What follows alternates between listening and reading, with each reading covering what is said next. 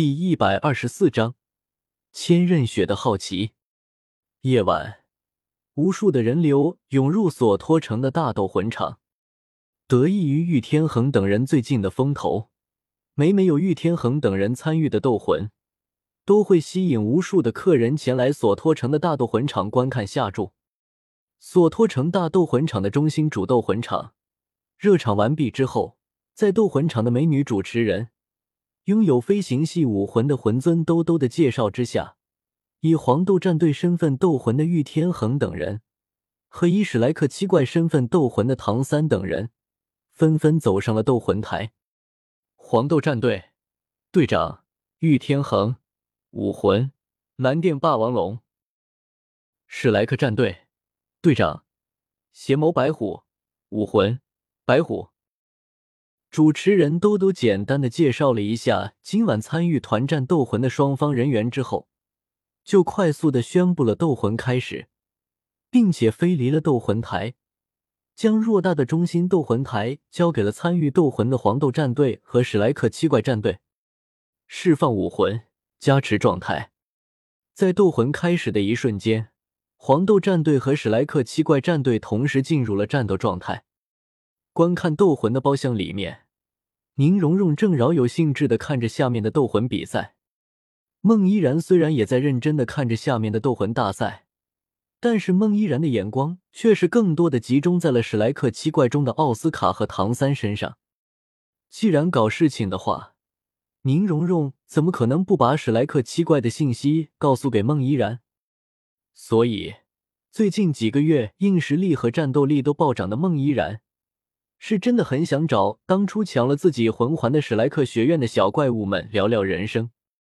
至于包厢里面的其余几个人，白羽薇依旧在抱着一本《斗罗大陆通史》阅读着，独孤雁百无聊赖的看着那些因为斗魂比赛而疯狂的人群，而千仞雪则是非常好奇的看着远处的史莱克七怪的备战区位置。正站在那里认真的观看着斗魂比赛的某位理论大师千仞雪想知道，这位曾经让自己的母亲产生执念的某位理论大师，到底长成什么样子？至于比比东和某位理论大师之间的关系，则是比比东亲口告诉千仞雪的。嗯，就在千仞雪解决了自己的后顾之忧的时候，解开了心结和执念的比比东。心无波澜的将自己千寻疾还有玉小刚之间的事情都讲给了千仞雪。用比比东的话来说，就是：“雪儿，妈妈和你说这些，不是为了让你原谅妈妈这些年对你的态度，而是妈妈不想隐瞒你什么。即便你知道了事情的真相之后，继续仇视妈妈。在之前的十几年里，妈妈因为自己的执念而对不起你的地方，往后余生。”妈妈会用自己的一切来补偿你。从今往后，小雪你喜欢做什么就做什么吧。雪儿只要记住一点，你千仞雪是我比比东的女儿。天塌下来有妈妈给你顶着。一，关于比比东的转变，就要说到千仞雪返回武魂殿的时候，白羽薇交给千仞雪的那件法宝了——山河设计图。是的。千仞雪在返回武魂殿之后，直接就跑到了教皇殿，然后将比比东给收到了山河设计图里面。虽然于子璇在将山河设计图交给白羽薇之前，对这件法宝下了封印，防止千仞雪在使用的时候被山河设计图给抽成人干，但哪怕是封印过后的山河设计图，也不是比比东可以阻挡得了的。于是，外界只过了两个月的时间。但是在山河设计图里面，比比东却是已经经历了几世的轮回。凭借着山河设计图的威能，再加上比比东的聪颖，比比东不但摆脱了罗刹神神位的影响，还抹去了心中的执念，同时也认清了自己的内心。最有意思的是，白羽薇在山河设计图中安插的那个关于龙神斗罗穆恩的剧情，也让比比东认清了很多的事情。特别是在山河设计图的轮回中，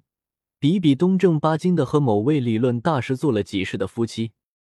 可是当一切虚妄都被破除之后，比比东才发现自己并不是有多爱玉小刚，